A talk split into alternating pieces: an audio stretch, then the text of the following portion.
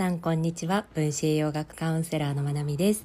今日は免疫と腸に関して基本的な部分を簡潔にお話ししていきます。最後の配信から少し時間が空きました。カリフォルニア今本当に暑くて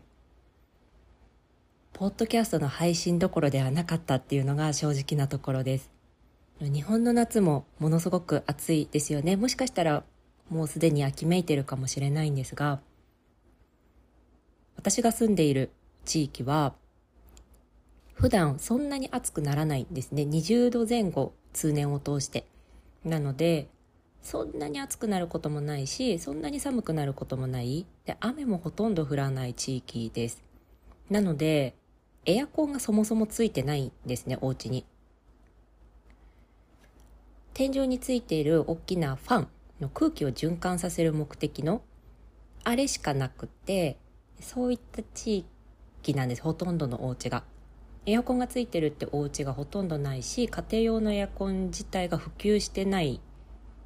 というか必要とされてこなかった地域なんですね。カリフォルニアの中でも。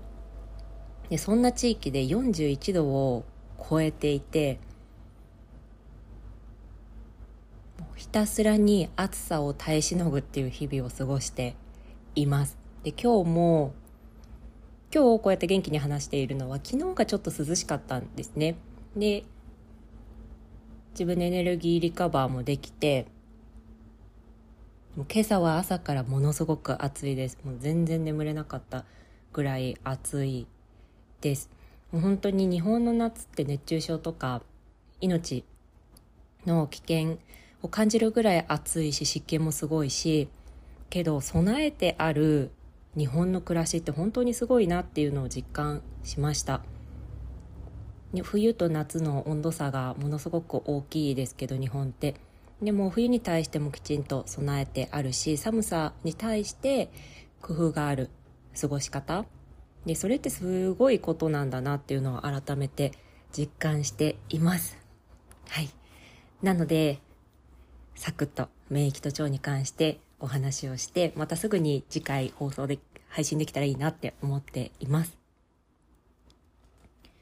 免疫と腸なんですけどこの2つって一緒に話されることがすっごく多いです。でもここ数年注目されている言葉の一つにある腸活。この腸活に関して話をする時もうほとんどの場合免疫っていう言葉が使われていることが多いですね。で免疫を説明しているものを読む時にも腸のことが関連づけて話されることがすごく多いです。でこれってどうしてなのっていう本当に基本の基本の部分ですけど改めて簡潔にお伝えしたいと思います。はい、今腸っていうのは消化管の一部になりますね。で消化管っていうのは私たちの口から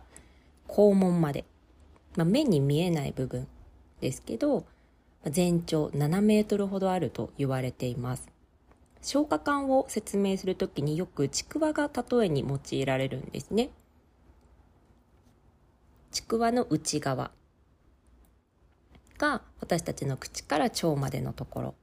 でちくわの焦げ目がついている外側が私たちが手で触ったり目で見ることができる皮膚肌の部分ですね。だと思って説明されることがすごく多いです。そんなイメージを持って今日も聞いてほしいんですけどでこのちくわの内側がま消化管腸を含めた消化管ですね。で腸って私たちの栄養を吸収する場所でもあります。私たちの体って本当にすごくってこの栄養を吸収する面積は広ければ広い方がいいから腸の粘膜に重毛って言って表面に毛を生やしたような絨毯のような状態になっているんですね。この細かな毛を生やすことによって表面積を増やしてます。どれぐらい表面積を増やしてるのかっていうと、私たちが手で見て、ん？手で触って目で見ることができるちくわの外側にあたる皮膚に比べて約200倍もの表面積を備えていると言われてますこの数字この比率を聞いただけでもどれだけ栄養の吸収が私たちの体にとって大事かっていうことが分かりますよね。そう腸って本当にすごく大事な器官でたくさんお話ししたいことがあるんです。例えばホルモンの話神経伝達物質の話もそうですしアレルギー免疫にも関係しますがアレルギーに特化したお話だったりとか解毒に特化した話とかたくさんあるんですけど今日はもう免疫一個でいきますね。で、まあ、どうしてこの腸が免疫に関連づけて話されるかっていうのは一番代表的な理由、まあ、たくさん理由はありますが一番代表的な理由は免疫の要であるリンパ球っていうリンパ球っていう血液中の成分の多くが腸の粘膜に存在するからなんです。どれぐらい多く存在してるかっていうとリンパ球全身にあるリンパ球全体の70%から80%が腸の粘膜にありますよって言われています。なので腸の状態が良くないとこのリンパ球の絶対数が減ってしまうんですね。リンパ球が居心地がいい状態を作ってあげないとこの割合っていうのをキープできないです。でこのリンパ球の割合をキープできないってどういうことかっていうと例えば何でもいいですけどスポーツの団体種目のメンバー人数が少ない状態で戦うっていうことです。戦うことができないわけじゃないけれど圧倒的不利ですよね。なのでこのリンパ球を十分に保っておく。そのための腸内環境が大事ですよ。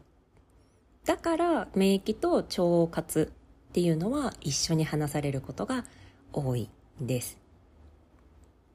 でその他免疫、まあ、そもそも免疫って何かっていうと漢字からわかるように駅から免れるって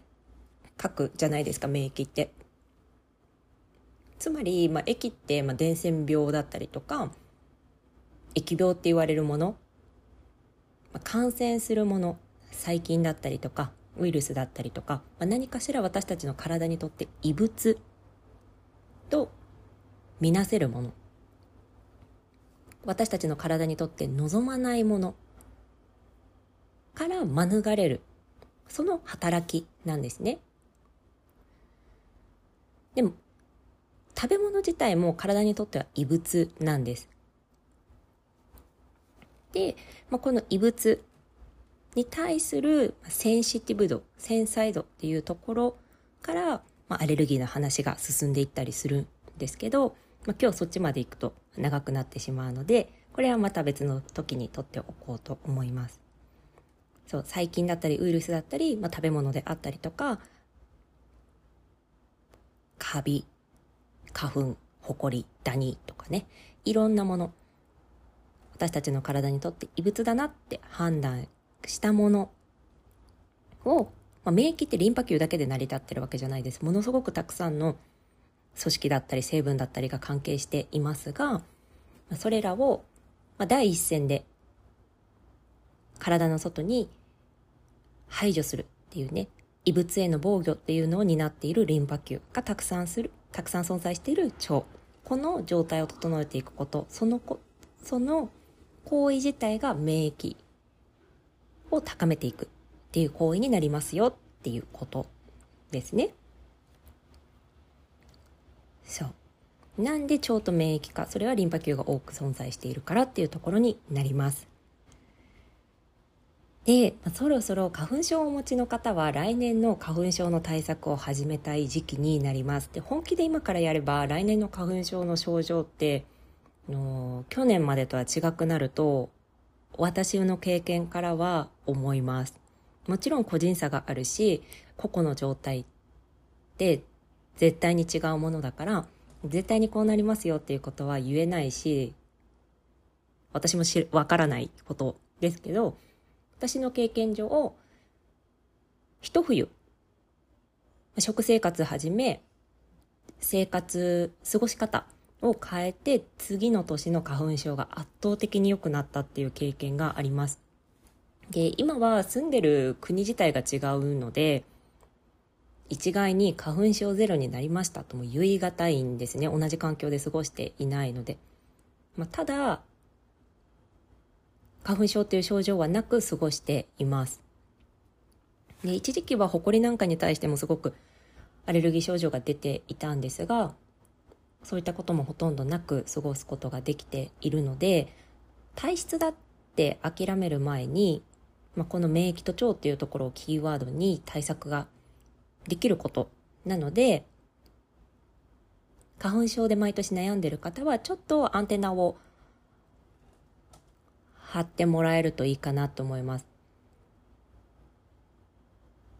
花粉症に対してのクラスみたいなものはものすごくリクエストをいただいていて多分リクエストナンバーワンなんじゃないかなって思っています。で去年やろうと思いながらも私の生活自体が全然安定してなかったので去年は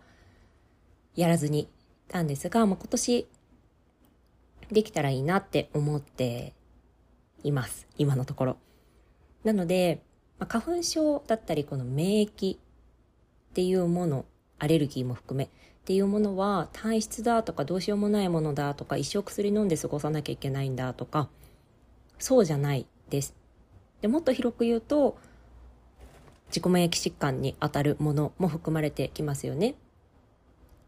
でこの腸って本当に幅広くいろんなものに関与しています。私たちのメンタルにもそうだしホルモンバランスもそうだしアレルギーもそうだしまあ、甲状腺なんかもそうだし副腎疲労もそうだしストレスもそうだし炎症もそうだしってほとんど関連しない何かがないんじゃないかなって思うぐらいもちろん肌荒れなんかもよく関連づけて言われますよね。なので、まあ、分子栄養学的に腸のケアってどうしていったらいいのっていうところを、まあ、どこかでしっかりお話しする機会が取れたらなと思います。はい。うん。もっと話したいことたくさんあるんですけど、簡潔に終われそうな話題がないですね、腸に関しては。なので今日は本当に、基本の基本の基本のところ、免疫の要であるリンパ球がたくさん存在するのが腸。だから腸活と免疫って切っては切れないんですよ。免疫を上げたかったら腸系をしないとダメですっていうお話でした。はい。では今日はこんな感じで終えたいと思います。皆さん聞いてくださってありがとうございます。良い一日をお過ごしください。